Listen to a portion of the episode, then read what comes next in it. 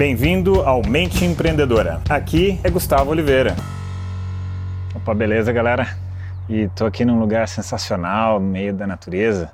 Inclusive quem está me vendo pelo vídeo, quem está no podcast não vai conseguir ver, mas tá um pôr de sol, olha que bacana, já meio que se escondeu, mas ainda dá para ver um pouquinho. Sensacional. E aí esse ambiente aqui diferenciado me fez lembrar do aspecto respiração, que é uma das coisas que eu ensino bastante dentro de todo o acervo de técnicas que eu ensino. E hoje o tema, o episódio, é sobre a conexão que existe muito próxima entre respiração e expectativa de vida, qualidade de vida.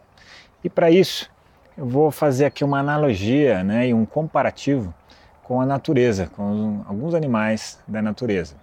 E olha só, o cachorro. Inclusive eu gosto muito de cachorro, tenho dois. Então, o cachorro, quanto tempo ele vive? Né? Ele vive 14 anos. E como é que ele respira? A respiração do cachorro é acelerada, né? É uma respiração rápida, curta e forte. E tá, então ok, vamos guardar essa informação. Então, a respiração do cachorro é uma respiração acelerada e ele vive pouco, né? Agora vamos pensar uma tartaruga marinha. Como é que ela respira?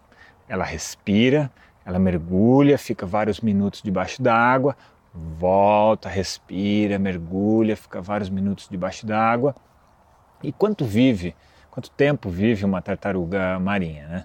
Eu já pesquisei, ela vive em média 150 anos, algumas até mais. Então, 150 anos. Então, olha, 14, 150. E a respiração é o oposto. A respiração do cachorro é curta, rápida a da tartaruga é profunda e cada ciclo respiratório demora muito para ser completado, demora minutos para ser completado. Então, a sacada aqui, a reflexão que eu quero trazer para vocês de respiração e expectativa de vida, é claro que respiração é só um dos elementos, não é, é o único, né? Existem muitas variáveis que vão impactar nisso, mas essa definitivamente é uma variável que vai impactar na sua qualidade de vida, na sua expectativa de vida. Então, a grande reflexão, a grande sacada que eu tra queria trazer para vocês hoje, além desse comparativo, é que nós temos X ciclos respiratórios na vida. Quanto mais rápido nós queimarmos esses ciclos respiratórios, mais nós diminuímos a expectativa de vida. É claro que isso não é fatalista, isso não é necessariamente é só isso que vai impactar, né? mas sendo um elemento, é legal a gente prestar atenção nisso. E para isso a gente tem que treinar a respiração para que ela se prolongue o máximo possível, a gente faça toda uma reeducação respiratória no nosso organismo. Beleza, galera? Então é isso. Se você gostou do tema, dá uma curtida e compartilhe com algum amigo ou com seus colegas. Então eu deixo para vocês aqui aquele abraço. Chegamos ao final deste episódio de hoje. Compartilhe esse podcast se você gostou com um colega, com um amigo que você acha que tem tudo a ver com esse conteúdo, com essas sacadas da mente empreendedora.